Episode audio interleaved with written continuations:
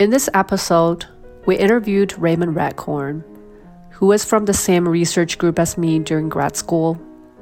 We usually call him Studi.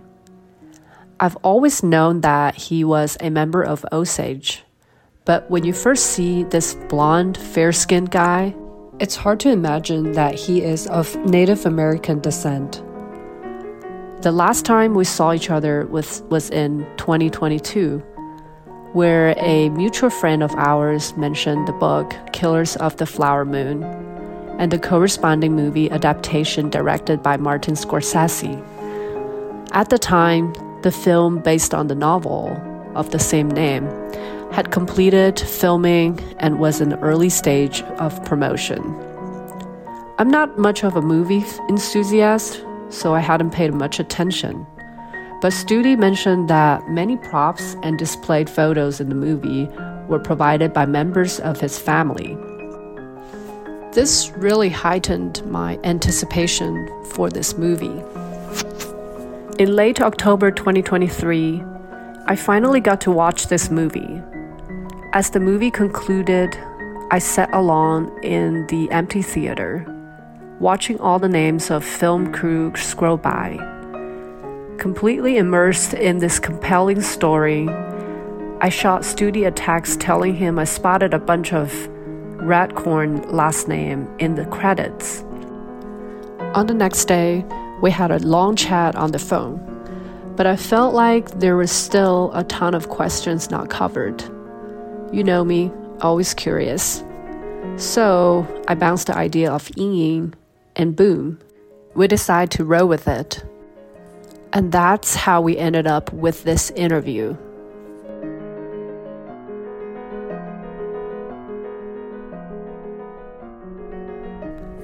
Studi is currently living in Washington, D.C., working as a public servant at the U.S. Department of Energy. He made it clear from the get go that we should kick things off with a disclaimer. His statements are his own views, and don't represent the federal government nor the Department of Energy. They also don't speak for Osage Nation, not its people. Humble as he is, he mentioned that being the youngest member of the family, he can't speak on behalf of his family neither. Studi is currently building his own place back in his hometown, Pawhuska. He hopes to have a spot to reunite with his family whenever he decides to go back. We asked Studi if being an Osage, he had to pay for a movie ticket. He said despite some of his family catching premieres worldwide, he watched this movie in DC. So, yes, he had to buy a ticket just like the rest of us. He shared some unique reflections about the movie.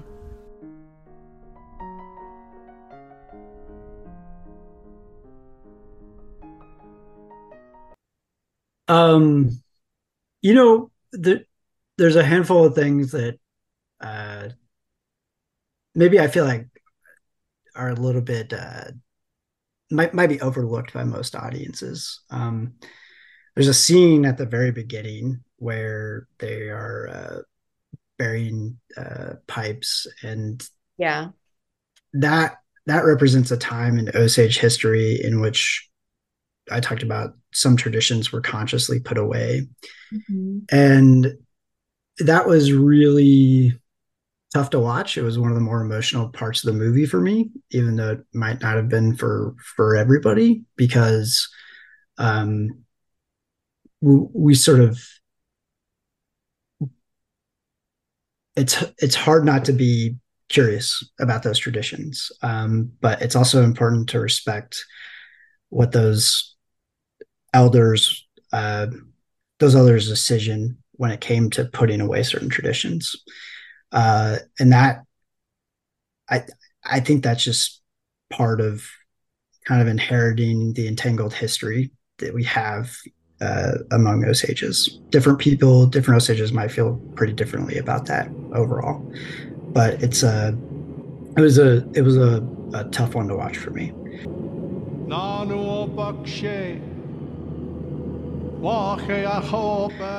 Um, and then there was another part that I thought was really important um, where they drew connections to the Tulsa Race Massacre.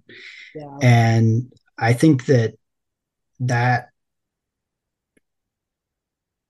I haven't seen in-depth research on the connections between what was happening in uh, in the Osage Reign of Terror and what happened in the Tulsa Race Massacre, and really questioning the links between them. And I think that there was clearly a mindset that they were linking together. I think the movie did did a, a, a really important job of pointing out that mindset. Um, you know, you could call that mindset just plain racist, um, or you could sort of point out what I think the the movie really let sink in was just the cognitive dissonance of, of what was going on. The fact that people really, um, I think they were they were doing things secretively and in a in a coordinated fashion, clearly. Um, but they had they had to live two lives you know people talk about natives having to live two lives and how you know kind of going between worlds but those people were probably more mentally the people carrying out and perpetrating the acts i think were more mentally divided in their own heads and having to live two lives and having to you know both be a uh, say a husband and a father and be stealing from your partner's family and be poisoning your partner.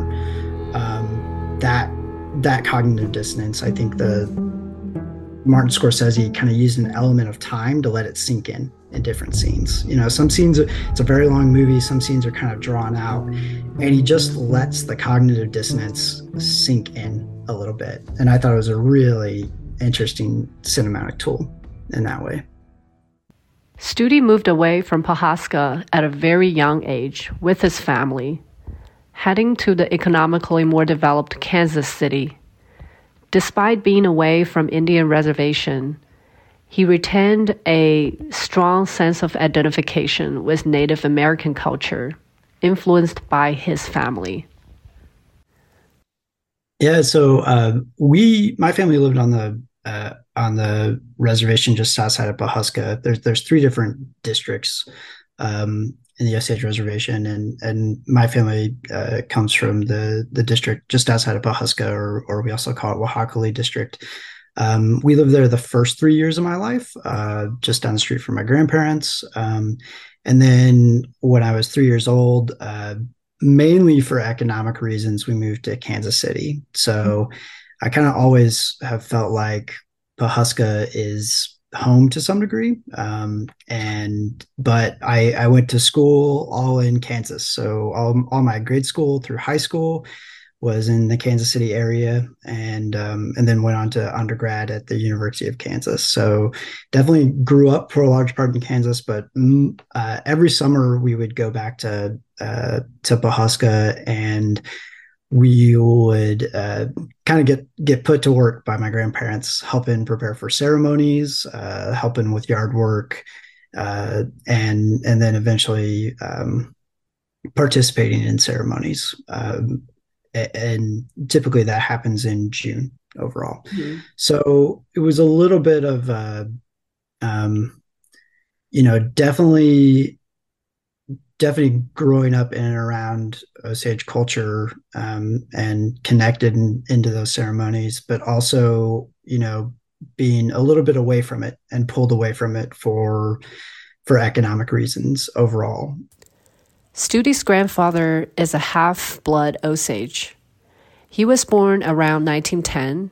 His grandmother, Waltena, was of European descent. After marrying Studi's grandfather, she started learning to make traditional Native American foods from a full blooded Osage woman.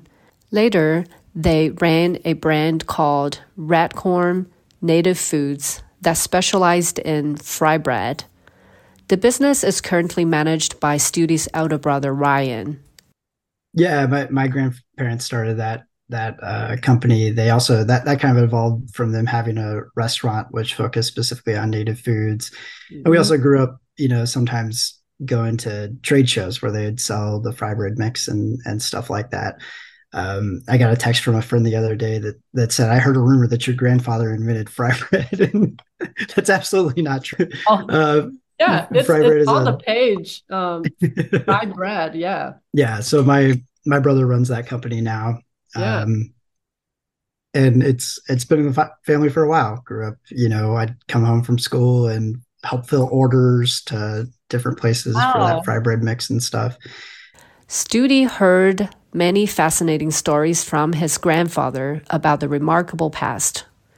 His grandfather grew up during the most economically prosperous era for Osage people.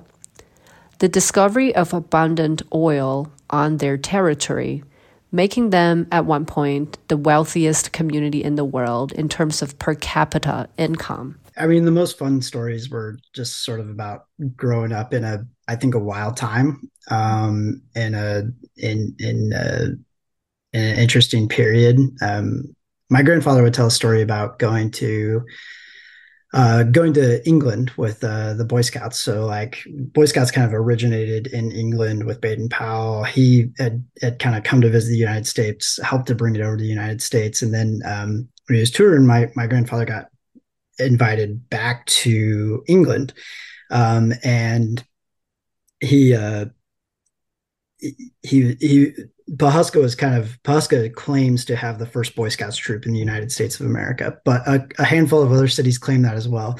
So I'm not I'm not here to refute any of those, but I, I you know there was an, an early history there and, and, early connections, and so my grandfather uh, boarded a boat, went over to England, and uh, ended up uh, having a meal with uh, with in the palace and cooking fry bread for the prince. And uh, he he later painted a, a, painting of the prince.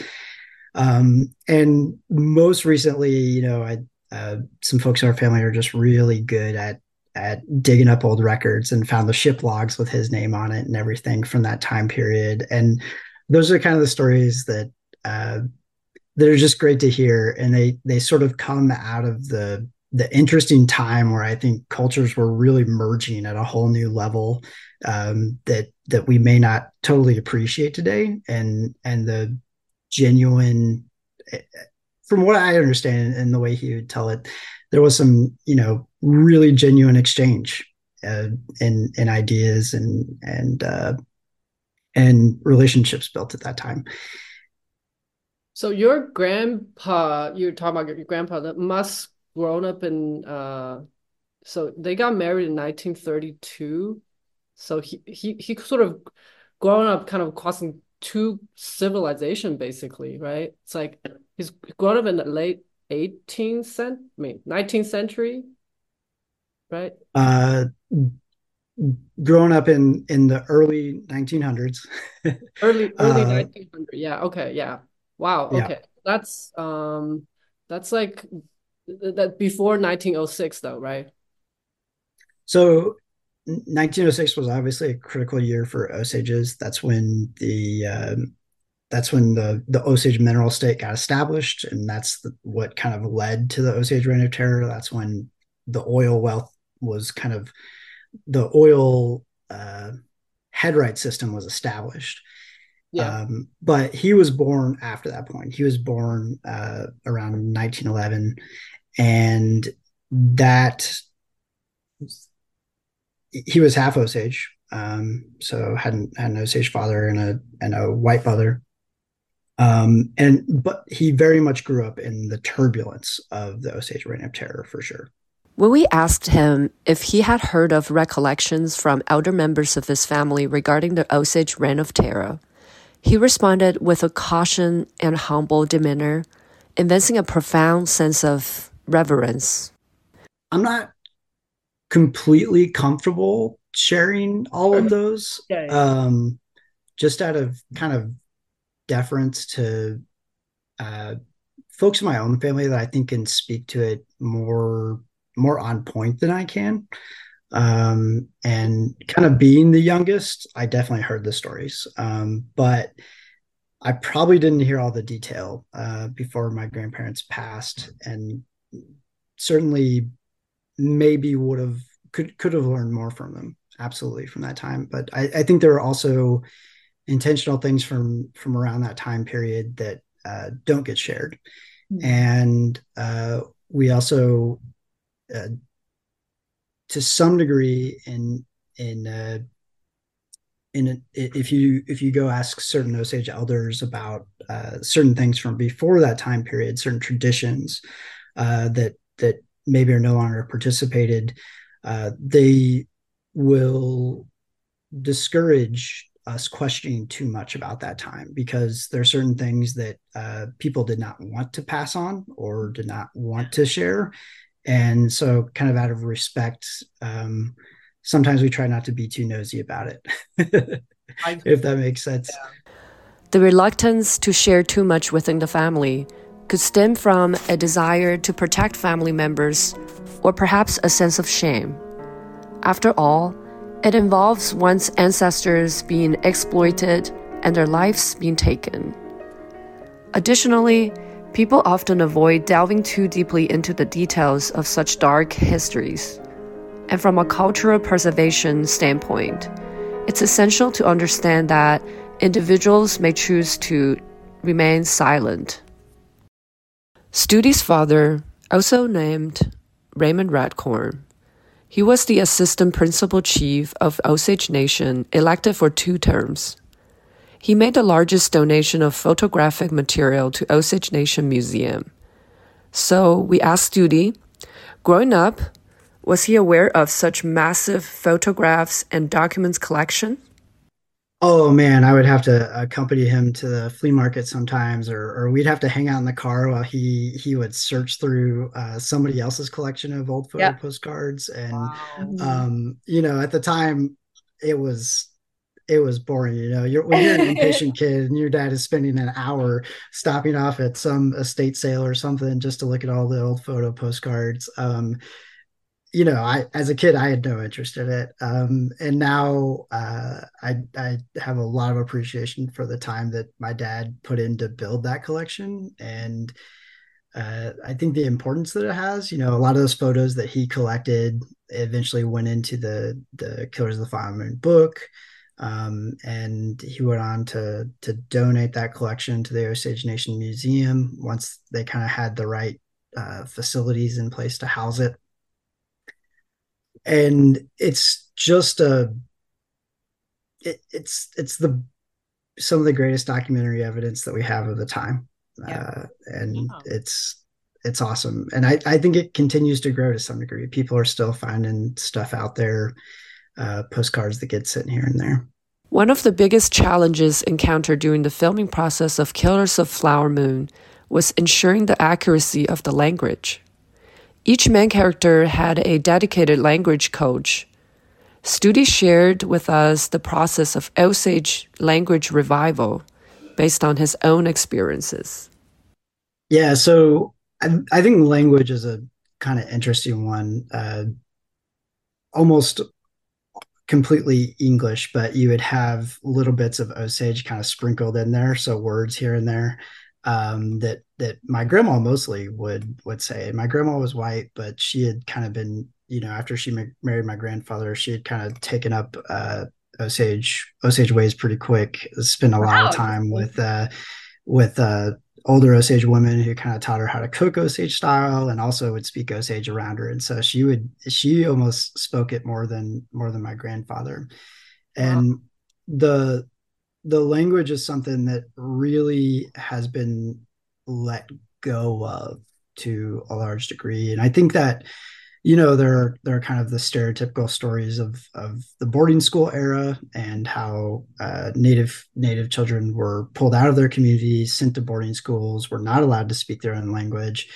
And whatever the mentality was at that time certainly had a chilling effect on the language. And and the last uh, 15 to, to 20 years, but mostly mostly the last 15 to even 10 years, uh, Osages collectively have put a lot more focus on reviving our language. Uh, we have a, a few um, a few really good speakers that have spent a lot of time focused on learning the language, preserving it, um, and collectively, our government has invested a lot in a language program. Um, just last year, I think it was. Um, one of our elders was awarded an honorary doctorate from Kansas State University for his work on the on the language. And as somebody that comes from academia, I it's really cool to see because What's honestly, name? you know, um, his his name is is uh, Mogri Lookout, um, and he's a he's done just a ton to study the language and uh, preserve it, and uh, continues to teach it to this day. Uh, and when when I think you know Jinsha, like we both met in formal education and in the in the process of getting PhDs and that stuff, and the amount of time and effort that goes into that, um, you know, society has this kind of nice uh, roadmap to acknowledge the amount of time and, and effort that goes into that. But we don't have many credentials that sort of recognize in our broader society that recognize all the time and effort that goes into uh, keeping some of these traditions and languages alive. And uh, there are there are a handful of people in the Osage Nation that really put in a lot of time and effort um, and are you know one of the the few dozen experts that have in the world in our language um, that that continue to to keep it alive in various ways. And and now um, within the last 10 years my uh, some of my family members that are coming up through uh, through grade school are now in an immersion school where yeah, they're hearing, hearing Osage. Uh, Osage, uh, what is that? Wajaji Immersion School. Yeah. They have a license of a as a school. Like they're actually like a till what grade grade eight or something. I believe so. Yeah. Yeah, that's impressive. Mm-hmm. Yeah. So they're they're really doing a lot. So despite the fact that I didn't grow up hearing the language probably as much as as I could have, um, I do think it's important to recognize the collective efforts that are happening to revive the language. And the Killers of the Flower Moon was a really great opportunity to to put all of that skills and and and effort to work in an actual setting on set. So so you said growing up you heard um uh kind of the language is called uh Wajaji, right? Yeah, so Wajaji is um is one of the names for our tribe. And uh, the French would spell that O U S A G E, and the English would pronounce that Osage. So that's how we go from Wajaji to Osage. Even just hearing snippets of Osage language, it planted a seed of interest in language learning for Studi. As he grew older, he felt that preserving this language and using it more in daily life held great value. He also mentioned that the conditions of the language learning for the younger generation are much better now compared to when he was a child. Yeah, I I think there's so much culture that's built into language. Once you understand how the language is structured and, and where the emphasis is put, um, that it, it's hard to understand culture fully without language. Mm. Uh, it's just it, there's so many things that are inherent, and as you learn the language, it sort of changes the way you think and the way your mind exactly. operates. Yeah, interesting. And and so for me, I think it's just having that broader perspective that's incredibly valuable. Mm-hmm. Right. So, like, um, so how's your language level now? Can you communicate? Oh man. I could I could probably understand a lot where I can speak, but I, I, I still take the language classes to to this day. Um, I'm in the middle of of a few and you know, a, it's not easy with a busy life, but it is something I try to make some time for now and then just to log on. Uh, they teach classes online uh, from the Osage language department, and it's really yeah. uh, it's really good and it helps me when i'm kind of far away just be a little bit more connected. Yeah. Yeah as like as you just described um you are not too exposed with the la- language environment when you grew up but have you observed for the next generation like your niece nephew? Do they have more opportunity? Are, are they more willing to learn now compared to your generation? Or yeah, I mean they're grow they're growing up with it uh baked into their daily lives, like baked That's into their school routine, which is something that I, you know, never had a shot at. Um, and it it's great that they're they they're able to do that. yeah, I figure like for Chinese American here, Mhm. In Champaign, we are having those language school. It's a very good im important resources for the kids to be exposed in that environment. Well, but it, I wouldn't say it's an exposure. It's it's just a Sunday school, like Yeah, for there's a one a- hour or Yeah, something. yeah. So Um, like kids know there's a place that they could learn, you know, every Right, but mo- Sunday we go there. Yeah. I don't know. I feel like half of the kids are just being forced to go there. Oh yeah, like I was Like, like for your you niece, nephew, like do do they really want to go, you know, to like on Sunday or so, take some time to out of their like playing time to learn the language? So do they are they are they more willing to learn? Like do they understand the value at the young age? I don't know if they fully understand the value of it, but they they seem like they're having fun with it. You Oh, know, that's they'll great. songs in the That's language. They'll um, they can they can say prayers in the language. They they continue to, they continue to impress me, and they also I think push me to to keep up with them a little bit. We then asked Studi, is there anything unique about learning Osage language?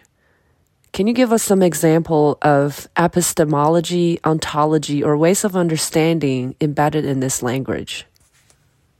There's a concept of wahoing and family relations and how people relate to each other uh, that is very much built into the language. It's something that I'm still struggling to learn a little bit, but Uh-huh. it it has a, a it shows the focus on relationships that that existed in Osage traditions for um, since time immemorial. Mhm. And it shows the the focus that you when you greeted somebody, you needed to say how you're related to them. And this is something I've I've learned from elders just attending these classes and and doing my best to to learn and and keep up um, with with learning.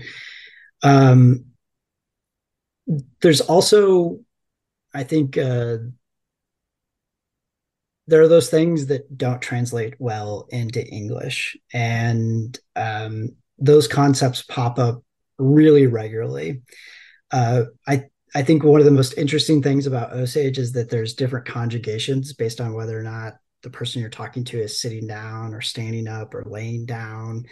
Um, and that that sort of uniqueness, I think, uh, also showed the deference of relationship and how you were approaching people. You know what the situation that you were in. There was always some acknowledgement of. Superiority of it. Um, I, I think that was part of it, um, but you it really changes your brain to to start Yeah. to think about things in that way, and I just enjoy the journey overall.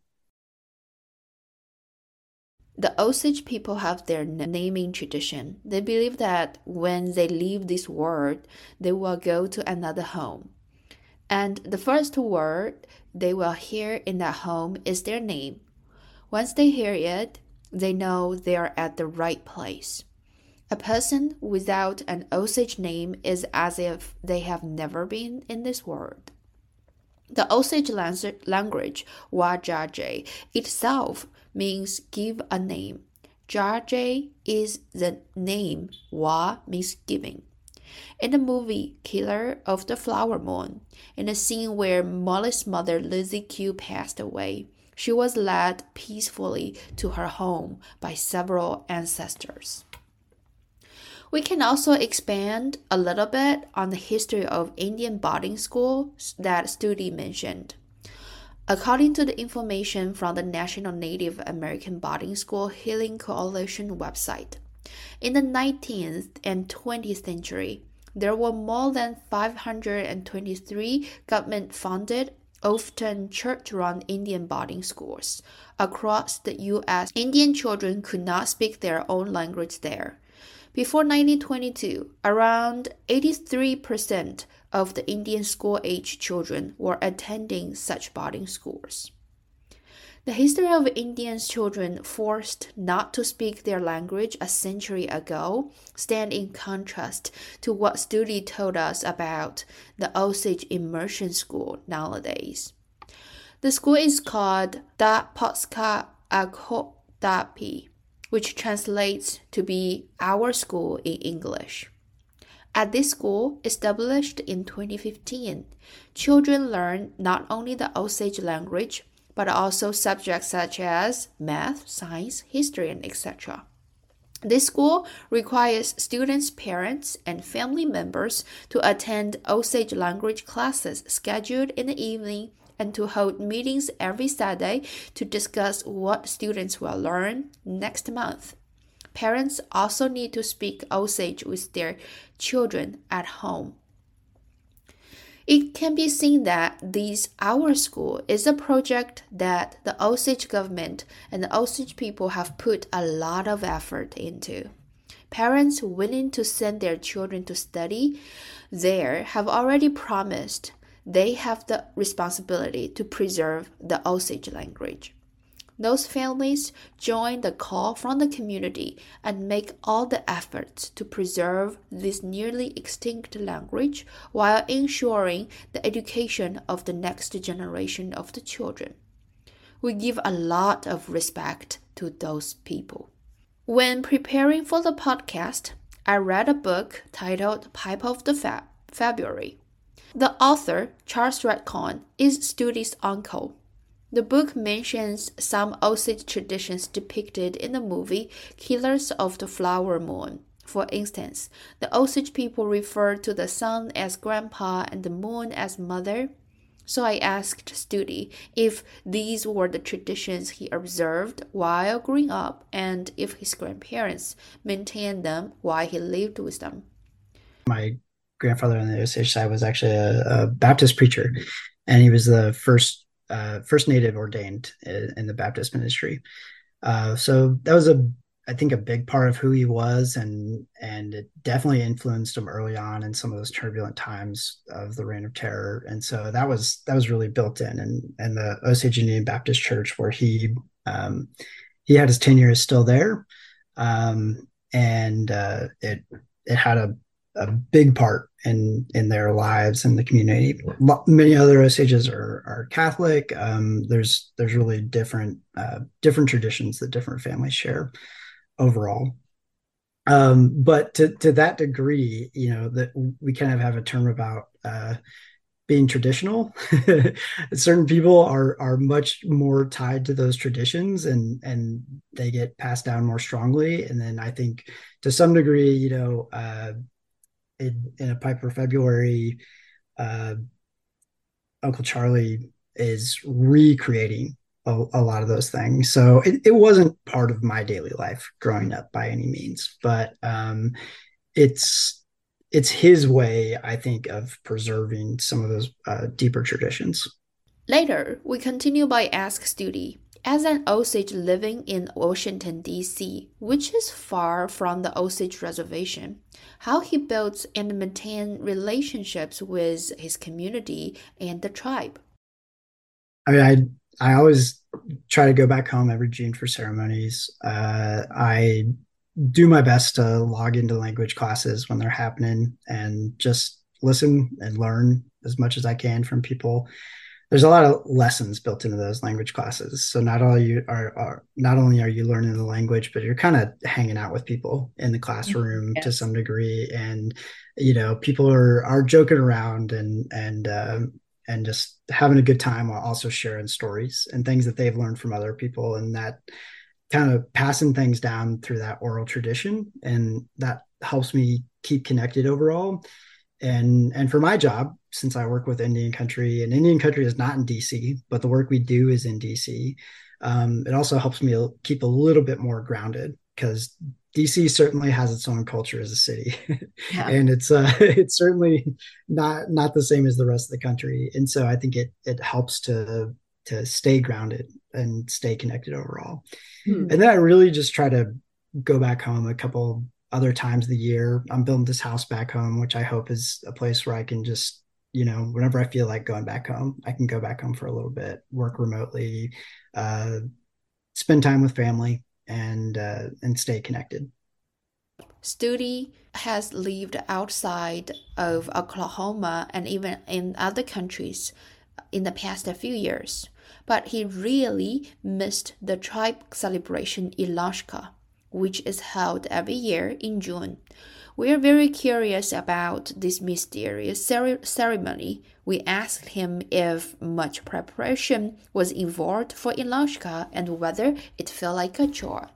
It it is a chore. It's it's hard mm. work. Uh, just just being a part of the dances. It's it's a lot of effort to get ready for the dance, to get all your stuff ready to to put on, um, and then all the by the way and all the uh, the cooking that goes on. You know, one of the biggest parts of it is just feeding people, feeding guests uh, that come in either from other other uh, districts within the reservation or from from outside of town if they're invited in to to just uh, witness. There's, there's always a, a, meal beforehand, and that meal's a, a really big part of the ceremony. We put a lot of uh, a lot of uh, value on our cooks in Osage culture. It's, oh. it's a, a, pretty honorable position to have within the community. Um, and those, those meals happen with every ceremony. You know, it could be a funeral, it could be a dance, it could be uh, any number of things, but a meal is always a, a, kind of central part of it. And that's something that we still try to carry on. And my family and then lots of other families really uh, do a lot to keep those meals going as well. Yeah, it's it's certainly the biggest time of year, and and I, I I don't mean to make it sound like it's all work. It's also a lot of fun. It's a it's a really great time to catch up with uh, with friends and family. It's a really the the dances themselves are uh, unmatched in terms of the feeling you get when you're in there, um, participating in the ceremonies, uh, and it's really beyond that. You know, we don't everybody might do things a little bit differently, but uh, it's it's not something that we even let people document. So there's no photos or video taken of those ceremonies, um, and so they're kind of mostly something to be experienced there yes. in person.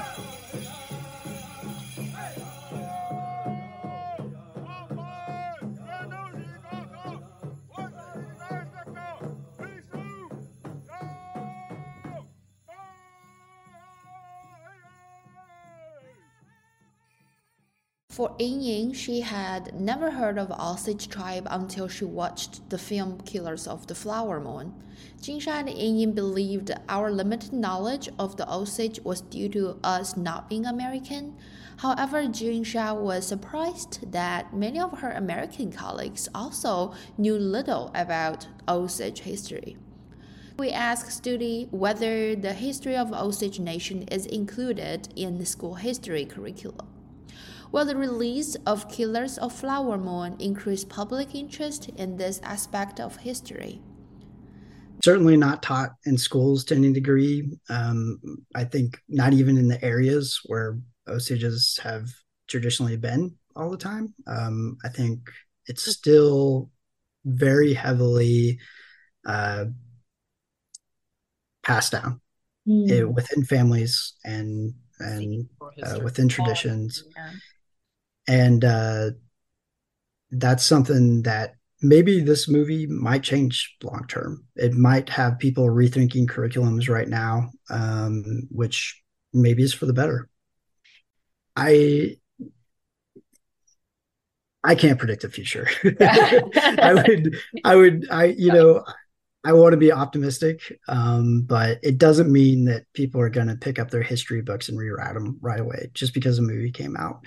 Um, it's going to take a lot of people acting locally, asking questions about their own local history, not just the Osage Nation, but uh, you know the tribes which have a history where where they grew up, um, and how they can start to reincorporate and talk about those tribes in their own schools. Many states have laws about teaching history, which might scare some teachers away from teaching about the history of tribes.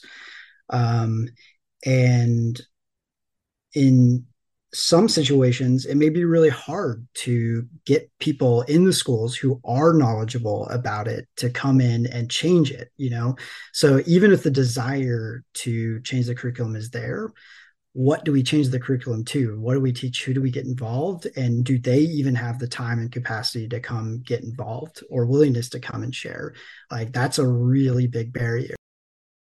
Studi understand the positive impacts of the movie Killer of the Flower Moon in raising awareness about Osage history.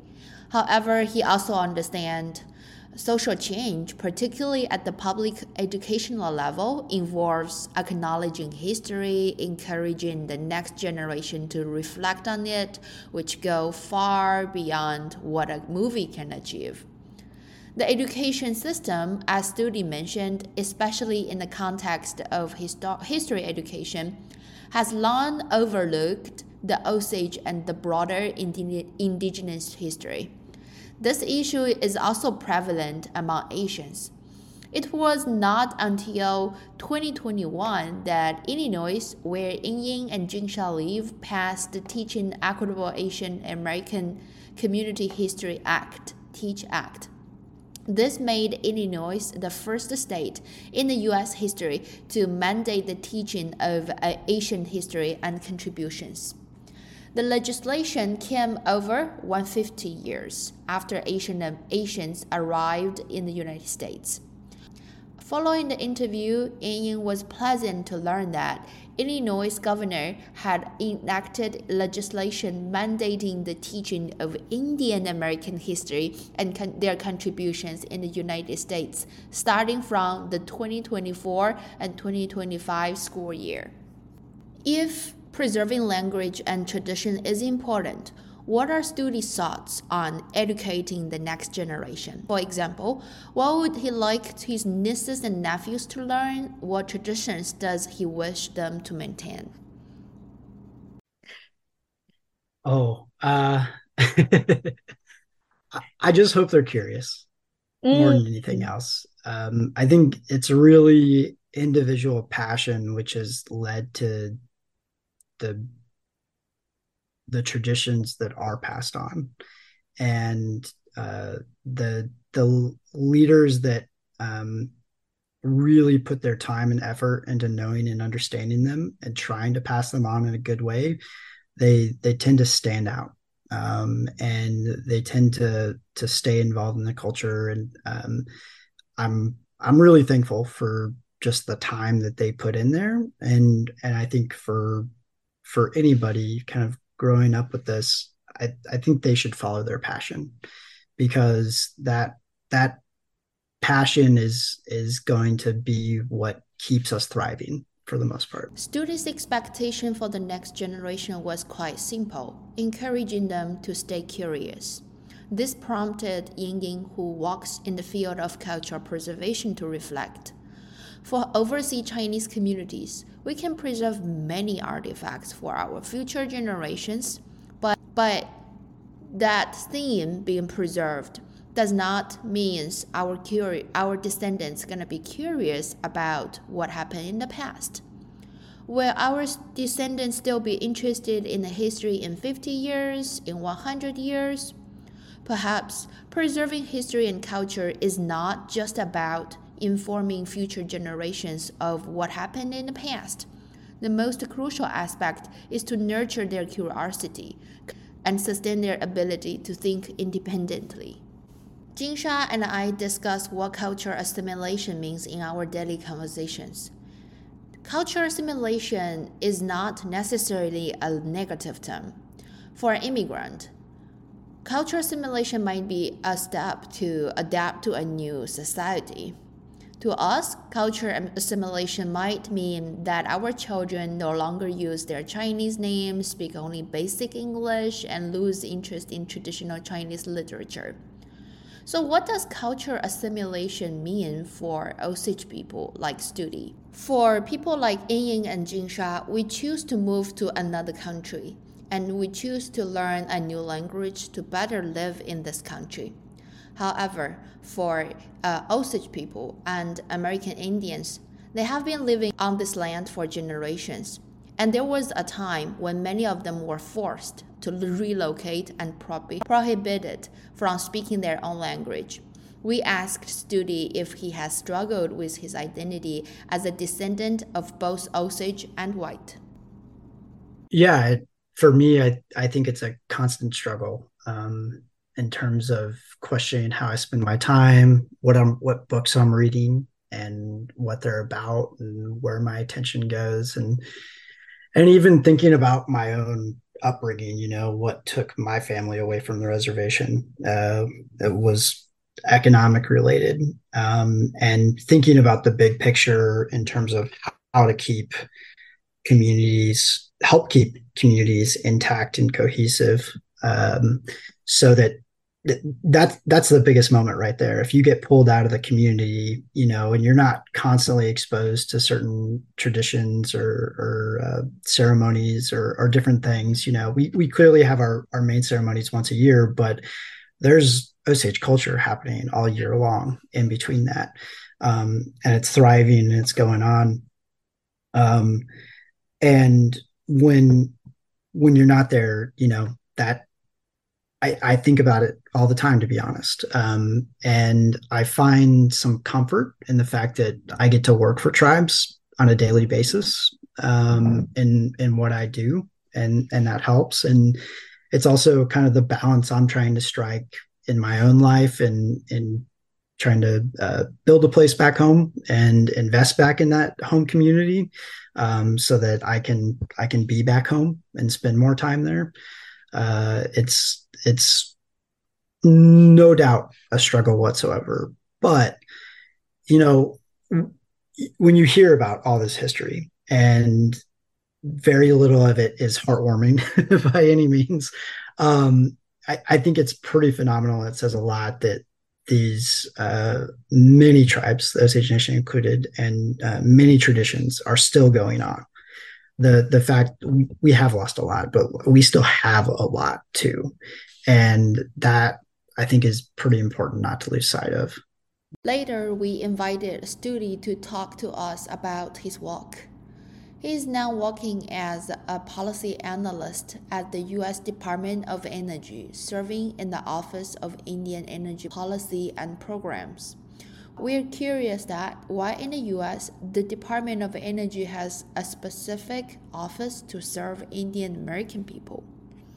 Uh, just uh, working at the Department of Energy. Um, I, I, work in a, the Office of Indian Energy where we focus on uh, specifically tribal energy projects and and I do policy work specifically, which I can't really talk about too much here.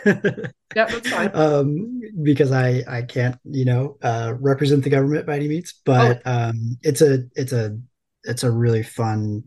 Uh, fun group of people to work with and it's a really great uh, great area and i think it's a great time to be working at department of energy where a lot of cool things are happening uh, on a daily basis. If what we do is is in the public sphere or or eventually becomes in the public sphere. I mean, I think the public has has kind of a, a right to know about it for sure. Um, but it's a lot of the uh, internal policies and implementing uh, bills like the Inflation Reduction Act and the bipartisan infrastructure law and uh, determining how best to implement them. So a lot of the policies and the details of mm-hmm. of how those laws get enacted, and uh, it's my job to uh, to kind of keep a, a, broad eye on all of those things and um, give feedback to uh, to superiors and principals within the the Department of Energy on how mm-hmm. best I think programs could move forward. It it is a lot of uh, focusing on the the details of program implementation. So mm-hmm. when say a grant opportunity goes out the door, um, there may be some discussion internally on how tribes could be impacted by that program. You asked earlier about how that kind of has influenced my career, and I I think it's influenced it in in a handful of ways. So. Um, Jinsha and I, we we both worked in a lab that focuses on uh, recovering energy that, focus on renewable energy broadly, but in particular, um, focused on on recovering byproducts, which which I loved. Um, because oftentimes there's not a lot of room in those technologies for exploitation. Sometimes there can be, absolutely, but um, in particular, I focused on wastewater as a resource. And when we asked Studi if he felt there's distrust between native tribes and the federal government in his work, he responded, tension hangs over it constantly. I mean, it, it's I don't think it's a matter of opinion. You know, you can just look at the court records and see uh, court case after court case, which is trying to resolve uh, the obscure, sometimes obscure areas of Indian law because it's it's not always clear, and um, there might be disagreements over who has authority over what. I mean, we you just need to look at the state of Oklahoma right now to see how those things are playing out at this very moment. There was there was some influence from my roots in Pawhuska there. You know, um, I I grew up with with my grandparents telling me stories about the Osage Reign of Terror. And, you know, we'd be passing by some land and they say, you know, this land should belong to you. Here's how it was stolen, or or they would talk about that. Um, or or you know they would talk about um, what happened to my great grandfather Raymond RedCorn the first, who I'm technically named after, even though my nickname is Studi. Mm. Um, you know, growing up hearing those stories and how oil and policy have intersected with it certainly have influenced my career and my desire to work on uh, on renewable chemicals product renewable chemical production uh, from things like wastewater, where every bit that you extract out of it makes it cleaner. There are very few resources that, you know, when you extract things out of it, the environment actually improves, and wastewater is one of those. Um, and then and then my eventual transition to policy work. So I, I worked on the Hill for a little bit, and then now work in the Department of Energy um, uh, with a focus on on uh, on energy projects for tribes. We learned most of our knowledge about this movie, uh, Killers of the Flower Moon, after watching it. We are thankful to Studi that he recommended uh, the podcast Entrust to us. One of the episodes features his father, Raymond RedCorn, who led the efforts in winning the 2016 auction for the 43,000 acres of uh, Turnouth Ranch. He said in the podcast, This is our one chance in the foreseeable future to re establish our Osage reservation. Somehow we felt this move is somewhat akin to how their ancestors purchased their territory from the Cherokee Nation over a hundred years ago. We perceived the RedCorn family as very forward thinking. We asked Studi's opinion on it certainly I I would give my father a lot of credit. Um, being pretty forward looking and and really helping being just one leader among many that helped to transition the Osages away from a government that was fully built around oil to a much broader government with a much broader um, view of of the role it played for Osage citizens. Um, up until I, I, think the the shocking part about all this is yes, the story is being told, and that's really important. But also, it was still it wasn't until uh, around 2006 when the Osage government finally changed to not being uh, completely built on oil shares and shares of the Osage mineral estate to being one where anybody over the age of 18 could vote for our tribal leaders and uh, where our tribal government could focus much more broadly than just oil and could do things like invest in a really robust language program and start to build out our school system and uh, start to in- do things like uh, uh focus on healthcare and some of these really fundamental aspects that a well-functioning government is at least paying attention to. Uh, they might be you know, playing different roles in that, uh, more of a direct role versus more of a passive support role. Every government's different, but having the ability to have that broader insight that's really important and that didn't start happening until our constitution changed in in 2006 um, and that was a result of uh, of Congress passing and President Bush signing a, a, bill which gave the Osages the authority to move beyond our oil-based form of government and an oil share-based form of government, the headright system, to a much broader form of government. At the end of the interview, Studi introduced us an Osage scholar, Jean Dennison, who is now a professor at anthropology department at the University of Washington. Her book, Colonial Entanglement, introduced a metaphor using Osage ribbon work. Is a really forward thinking Osage academic. Her name is Jean Dennison. She's uh, just as smart as could be. And she wrote a book about that transition process, that that period um, in the early 2000s where the Osage Nation transitioned to a form of government. That was her uh, her dissertation work, I think, for her PhD.